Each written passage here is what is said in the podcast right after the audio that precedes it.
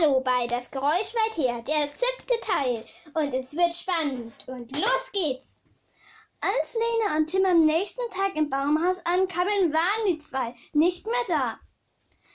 Lena und Tim sahen sich verwundert um.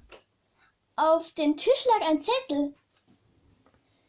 Darauf stand Hilfe, die Hexe hat uns entführt. Sie wohnt an der alten Hütte am Waldrand. Blaubi und Himbi, Zwerg und Freund. Das war der siebte Teil, das Geräusch weit her. Wenn es Ihnen gefallen hat, dann schicken Sie es weiter.